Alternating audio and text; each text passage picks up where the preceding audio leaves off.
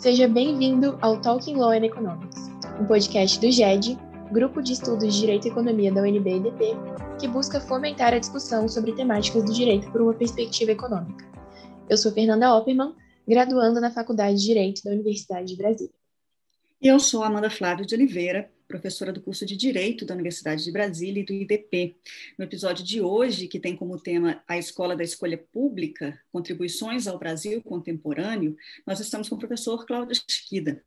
Professor Chiquida, doutor em Economia pela Universidade Federal do Rio Grande do Sul, professor do mestrado e do doutorado em Economia Aplicada da Universidade Federal de Pelotas e atualmente é coordenador geral de pesquisas na Diretoria de Altos Estudos da ENAP, que é a Escola Nacional de Administração Pública. Professor Chiquida, muito obrigada, é uma honra tê-lo aqui. Eu agradeço, Amanda, é a honra é toda minha. Né? É um prazer poder participar da, dessas conversas com vocês. Muito obrigada, professor. E para iniciarmos, então, o senhor já teve a oportunidade de afirmar que a escola da escolha pública ainda não alcançou a desejada difusão das ideias nas salas de aulas e tampouco influência significativa no dia a dia da política no Brasil. Considerando, então, que o tema ainda desconhecido por grande parte das pessoas, o senhor poderia explicar, portanto, rapidamente para os nossos ouvintes, em linhas gerais, em que consiste essa escola? Certo, pois é, eu falo muitas coisas, né, que eu não deveria, né? Ou talvez sim. É, é acho assim, na verdade, é, você foi muito feliz aí na, na, na né, e me aprisionou, né, na minha própria fala, né? Eu, eu realmente já afirmei isso. É, e eu acho que, que assim, acho que o, o melhor exemplo da escolha pública, antes de dizer o que, que ela é, é você abrir um jornal e olhar para o noticiário, né? O noticiário de, notícias de política do Brasil, né? Ele raramente ele vai ter só notícias felizes e boas para a gente. Né? Ele vai ter lá problemas de suspeitas de corrupção, suspeitas de favorecimento, é, político favorecendo amigo, amigo favorecendo político. E a escola da escolha pública, na verdade, ela, ela, ela é, uma, é uma parte da economia é, pegando a, hipótese mais básica que, da, da, ciência econômica, que é a hipótese de que as pessoas agem racionalmente. O que não quer dizer que elas sejam robôs, né? quer dizer que elas pesam benefícios e custos pessoais.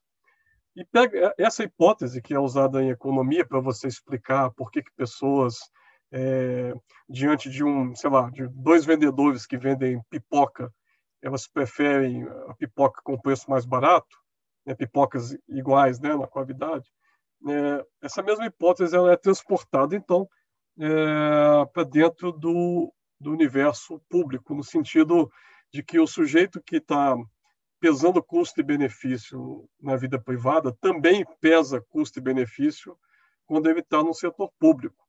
Né? É, o James Buchanan, que por acaso também é nome de um presidente dos Estados Unidos, também nome de um whisky muito bom, e é também o nome do economista que ganhou o Nobel em 86, por conta da, da, das contribuições né, a escolha pública, é, Buchanan dizia né, que não é porque o sujeito passou a trabalhar no setor público que ele passa a ser um eunuco de interesses é, privados, né, dos, dos, próprios interesses.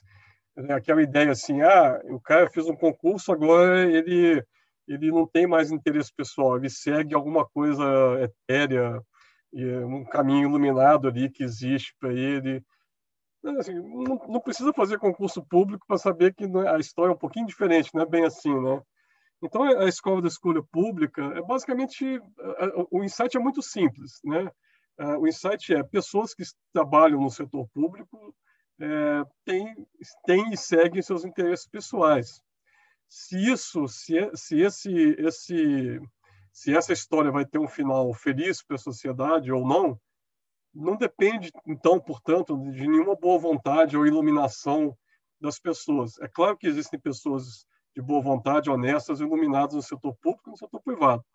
Mas o ponto é, da escolha pública é que, para que essa história tenha um final feliz, você deve ter, então, é, incentivos corretos, né? incentivos que levem né, o, o, indivíduo a não escolher o caminho que é, vamos dizer assim, que não é o melhor caminho do ponto de vista social, mas que é muito bom do ponto de vista individual, né? Sei lá, acho que tem vários exemplos para a gente poder pensar, né?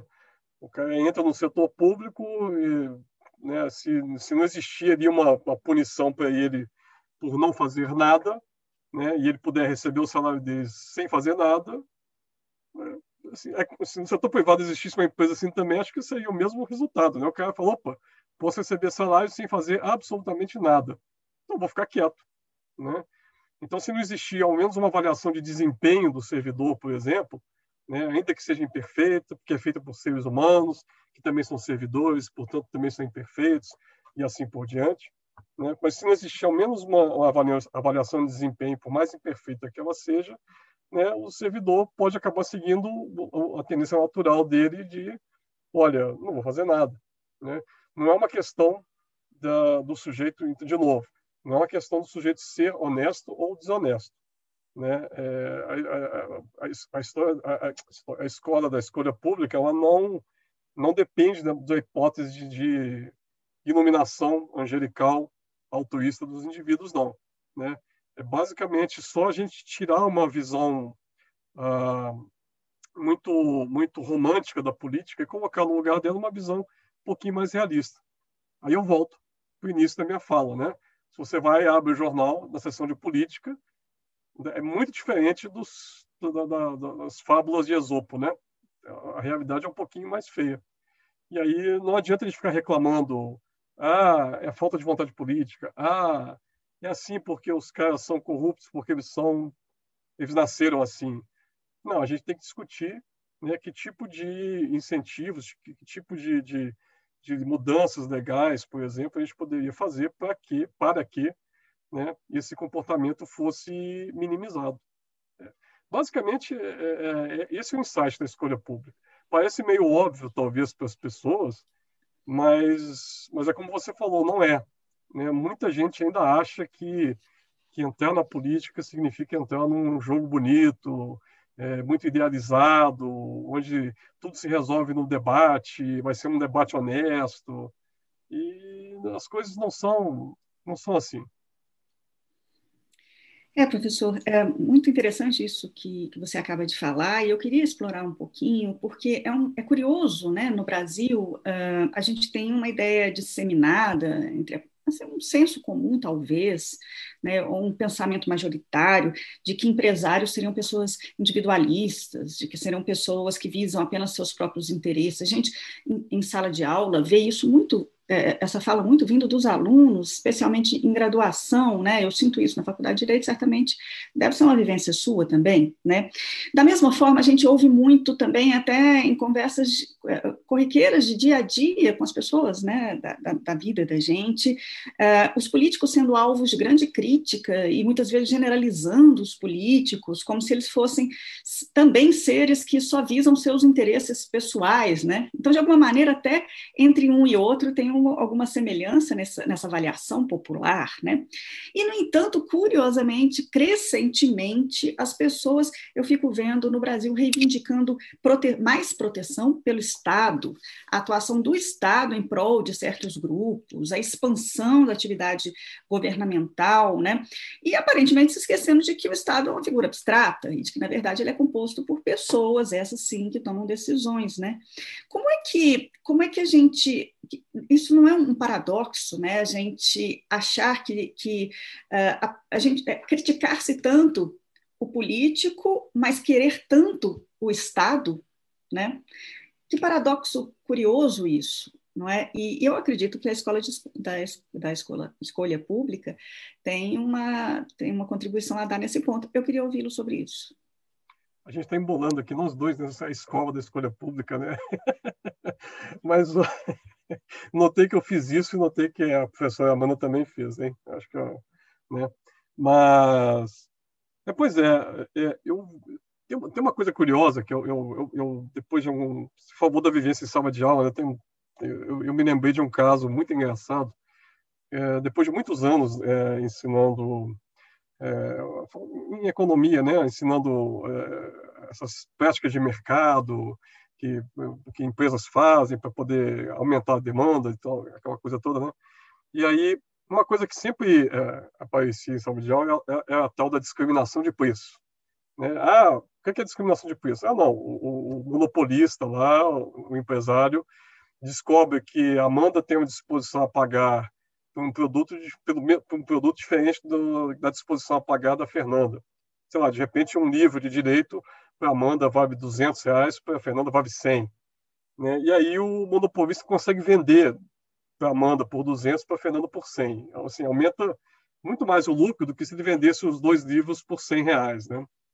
E aí, sempre que você dá esse exemplo em sala, é, é, aí é sempre no contexto da discussão da política antitruste e tal, né?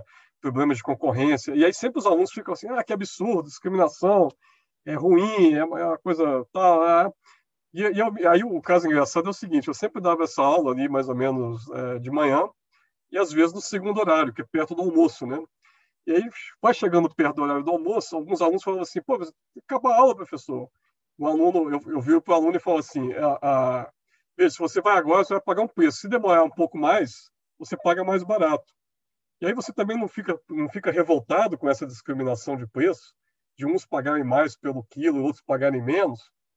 Aí eu não, professor, mas veja, mas é pelo horário. Segunda, na parte mais, mais à tarde tem menos gente, aí o cara está repondo e tal. Tem um aspecto desse exemplo que eu acho legal, que é a diferença do positivo para o normativo, né? E uh, um pouco, acho que essa questão do, do, empresário malvadão ou do político malvadão, muitas vezes é porque, não sei se é bem esse o paradoxo, mas me parece que às vezes tem uma certa confusão, né? É, e as, assim, que a escolha pública acho permite separar um pouco isso, né? A gente tem que entender é, como é que é, como é que a política funciona, independente da boa ou má vontade das pessoas, né, dos indivíduos, né? É, o, o, empresário não é necessariamente mais ou menos malvado porque discrimina preço, é isso que eu quero dizer. Né? Assim como o político não é mais ou menos malvado porque, né, porque ele aprova uma política, ele está atendendo o interesse da base dele. Né? Então, e, eu sei que tem uma tensão aí entre a gente separar o, o positivo do normativo. Né? É, aqui na economia a gente fala é o positivo é o que é, o normativo é o que deveria ser, né? Que eu acho que é mais ou menos o mesmo entendimento no direito, né? Embora acho que no direito o pessoal gosta muito mais do normativo do que do positivo, que eu acho que é aquela discussão que às vezes aparece na, na análise econômica do direito, né? Os alunos ficam assim, opa, então quer dizer que leis podem ter consequências, eu deveria considerar isso, né? Antes de propor a lei por mais é, boa vontade eu, é, que eu tenha para poder mudar a situação, acho que é um pouco parecido com, com o paradoxo, Amanda. Eu não sei se respondi. Excelente, professor. Mas sobre agora o tema do, de interesse público, que é um tema que é bastante caro aos estudiosos do direito administrativo. O senhor entende ser possível acreditar que os agentes públicos sabem identificar de forma isenta e objetiva qual o interesse público em jogo em suas, as suas atuações concretas e que é razoável supor que eles de fato agiram pautados por esse objetivo? É, não, eu não, eu não acredito muito nessa, não, não acredito muito não, eu não acredito nesse conceito de, quer dizer, eu entendo o conceito de interesse público, mas eu não acredito que ele seja é, facilmente é, mensurável e, portanto, muito pouco, é, é ou menos ainda, eu acho que ele pode ser perseguido. Pelo seguinte motivo, é, um dos problemas, acho que é um dos problemas mais interessantes que deu origem até, inclusive, à escola da escolha pública, é justamente o problema de você é, ter um conceito de, mesmo teórico, de interesse público. Né? Existe um exemplo, é, que é um exemplo de, de, de famoso de votação, em que você pega três pessoas diferentes que ordenam três opções de orçamento, por exemplo sei lá, saúde, educação, defesa em prioridades, né? Aí você põe cada um com uma ordenação diferente e supõe que as pessoas são honestas, não tem corrupção, não tem sacanagem, tudo normal. E faz uma regra de maioria simples com eles, decidindo é, sempre dois a dois. São três, né? Então fica o primeiro com o segundo, o primeiro com o terceiro, o segundo com o terceiro. E aí você tenta resolver, achar o interesse dos três, que seria o interesse público nesse caso, nesse, nesse exemplo abstrato. E aí, um caso simples, você mostra que não tem é, maioria simples ali. Cada um, quando você faz as votações dois a dois, sai um resultado para um, outro para outro, outro para outro. E aí o, o rapaz, o rapaz, né, o, o, pesquisador, o pensador que, que, descobriu isso, ele falou assim: poxa, não tem solução. O único jeito é se um deles impor as suas preferências sobre os outros. Aí ficou um resultado conhecido como o teorema da impossibilidade social, né, é, porque mostrava que o único jeito de resolver isso era com um ditador, né? E é claro que normativamente ninguém quer um ditador, mas o, o ponto é que a, a, é, essa descoberta lá, né, lá atrás, é, eu não me lembro agora o ano da, da, da, publicação do trabalho, mas ficou famoso em 56, se eu não me engano, ou 53, com o livro do Kenneth Arrow, né? É, esse resultado ele chamou a atenção então das pessoas para falar, olha, a gente tem que entender regras de votação, né? a gente tem que entender mecanismos de votação, né? para poder entender como é que se constrói decisões coletivas, que seria um pouco o que se chama de interesse público. Né? Eu, eu, eu, gostava de brincar com, com isso, falando assim: se você tentar procurar um interesse público, acho que dá para brincar até com o parlamento atual. Se você entrar no Congresso lá e perguntar qual é o interesse público, cada partido ali, se bobear, cada político vai dizer uma coisa, né?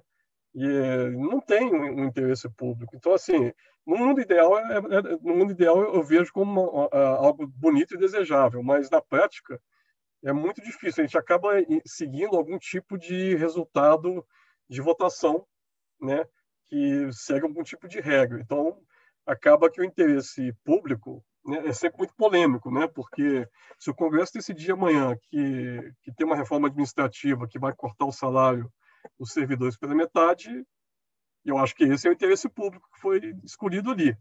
Mas os servidores não vão gostar, vão achar ruim, etc. e tal. Né? E aí, mas, não, mas qual que é a opção? Não tem uma opção pura teórica para você perseguir é, então, no mundo ideal, você pode até ter o um interesse público, mas quando você vai na prática ou vai analisar como que as pessoas decidem na prática, elas não conseguem fazer isso, porque não existe, né? E aí, de novo, se você quer que as pessoas seguiam por, tipo, por algum tipo de interesse público em tomada de decisão, é, como nesse exemplo, você tem que colocar algum tipo, tem que começar a estudar regras que, garantam né, é, que essa decisão represente ao máximo é os interesses das pessoas. Né? Acho que a regra mais famosa e que e isso existe no desenho legal, né? Acho que não só no Brasil, em outros países, né? É, é, algum tipo de situação você usa a regra da unanimidade ou aquela super maioria para algumas votações mais sérias, né? Que existem, você tem que adotar, ao invés de 51%, são dois terços. Você tem que ter algum tipo de, de, de regra. E aí, nota como é, é, é, é sempre uma, uma questão muito muito frágil e muito empírica, né? Porque assim, esse exemplo que eu falei, né, que é um exemplo que vai, certamente seria polêmico se fosse aprovado amanhã, né, cortar o salário todo dos servidores todos pela metade, né, ia ter servidor saindo na rua dizendo que você estava indo contra o interesse público, né? Então eu vejo assim, eu vejo uma teia de interesses, eu vejo vários interesses distintos e eu tento entender, ou a gente em escolha pública tem que tentar entender que diferentes regras de votação podem gerar diferentes resultados. Por isso que é tão importante ter cuidado com isso, ao invés de, de simplesmente ignorar e pensar, não, vamos imaginar que está todo mundo ali seguindo um interesse público, e, na verdade, de novo, né, é, na maioria das vezes, como não existe esse interesse para seguir, o sujeito segue o interesse dele. Né? É, e aí, aí é que entra outros, outros aspectos da escola da escolha pública, né, que é o estudo da ação coletiva, o estudo da ação dos grupos de interesse, o estudo do, né, do, do, do, eleitor mediano, o estudo do, de como que às vezes o governo é, influencia no ciclo econômico, né, os chamados ciclos político-econômicos, né, tem toda uma, to, todas é, várias discussões, ou mesmo até oferta de, de leis, né, oferta de legislação, no caso do pessoal do direito, né, assim, várias vezes você tem é, tem um exemplo famoso chamado extração de renda, né, que o político oferece oferece uma coisa assim, oferece assim, oferece né, ameaça na verdade um, um, empresário de tirar todo o negócio dele se ele não concordar com uma regulação que ainda não existe. E você bota, é, no fundo você bota um bode na sala para depois tirar o bode, mas extorquir o sujeito, né?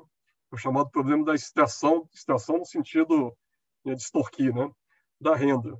Então, às vezes, você, você olha para esse exemplo teórico e fala assim, será que esse exemplo existe só na teoria? Ou na prática a gente vê na história da regulação alguns episódios que a gente empurra para debaixo do tapete, né? Tem episódios né, não muito bonitos na história da regulação, assim como no resto da, da história humana, né? E, mas, de novo, entender como é que esses, esses processos funcionam, ou entender como é essa extorsão, nesse caso, funciona, ajuda a gente a pensar em mecanismos né, que evitem com que isso aconteça de novo, né, sem que eu tenha que depender né, é, da boa vontade ou de uma santidade dos indivíduos, porque isso não vai acontecer, porque as pessoas continuam nascendo na Terra, nem que sejam clonadas, né, elas não têm asas, não têm auréola aqui em cima, né, não são angelicais. Então, a gente tem que tentar criar é, e aí é o, é, o, é o, grande dilema, da, que é o, acho que é a última área de fronteira da escolha pública, que é a chamada economia política constitucional, que é, como, é tentar estudar como que você pode ter constituições que são autossustentáveis, né? porque é um pedaço de papel que você pode rasgar a qualquer momento. Né? Então, como é que você garante que esse pedaço de papel não será rasgado? Como é que ela cria mecanismos né, Aí, aí eu acho que entra no, no, que vocês aí no direito sabem fazer muito melhor do que eu, né? É estudar a questão de pesos e contrapesos de poderes, né? É a questão de decisões legais que, já levando em conta que as pessoas se comportam de maneira autointeressada, como é que eu faço com que elas cheguem naquele resultado, né? É, aí eu cito né, a, a, o tal do desenho de mecanismo, que levou ao Nobel alguns anos atrás aí, né, que não é nem tanto escolha pública, mas é a essência desse tipo de problema, né? Como é que eu desenho mecanismos para fazer com que certas ações sejam tomadas? É um negócio que pode ser usado, claro, como tudo, pode ser usado para o bem ou para o mal, né? Mas funciona muito bem. O, o, uma das pessoas que desenvolveu isso aí ajudou a melhorar a alocação de órgãos para transplantes, que é uma coisa que todo mundo na sociedade acho, qualquer um de nós aqui acha desejável, né? Mesmo que gente, alguém aqui seja maligno, né, pode correr o risco de perder um órgão a qualquer momento. Então, mesmo a pessoa de má, de má, né, de índole diabólica, vai ser a favor de uma melhor alocação de órgãos para transplante, eu acho. É, tudo bem, posso qualificar essa minha, essa minha afirmação aí, mas eu acho que é bem razoável de pensar assim. Então, assim, tem, tem, tem, acho que o último aspecto, a última fronteira da escolha pública quando que o Buchanan lançou em 90 e depois, né, depois ele morreu, não me lembro quando agora, mas acho que deve ter, é, não me lembro, 2000 e pouco, mas assim, é uma fronteira que eu acho que tem uma, uma, uma conversa, é, uma, uma, conexão com o direito muito maior até do que a escolha pública tinha lá no início, em que você ficava né, discutindo, tentando levar para o pessoal do direito né, essa discussão de, olha, vamos medir impacto de grupo de interesse, demanda de legislação, oferta de legislação, e o pessoal do direito às vezes ficava meio assim, poxa, mas eu não, não tive aula de estatística, não quero, isso é chato. Mas a economia política constitucional ela traz um, um campo novo de debate até para o pessoal que não tem é, muito interesse na parte quantitativa, da, da, empírica, né? assim, na parte de estudos empíricos da escolha pública. Professor, para a gente finalizar, é, me diz exatamente assim, concretamente falando, para quem está nos ouvindo, como é que a gente pode aprimorar a gestão pública brasileira a partir das contribuições da Public Choice? Puxa, a gente poderia tentar é, fazer.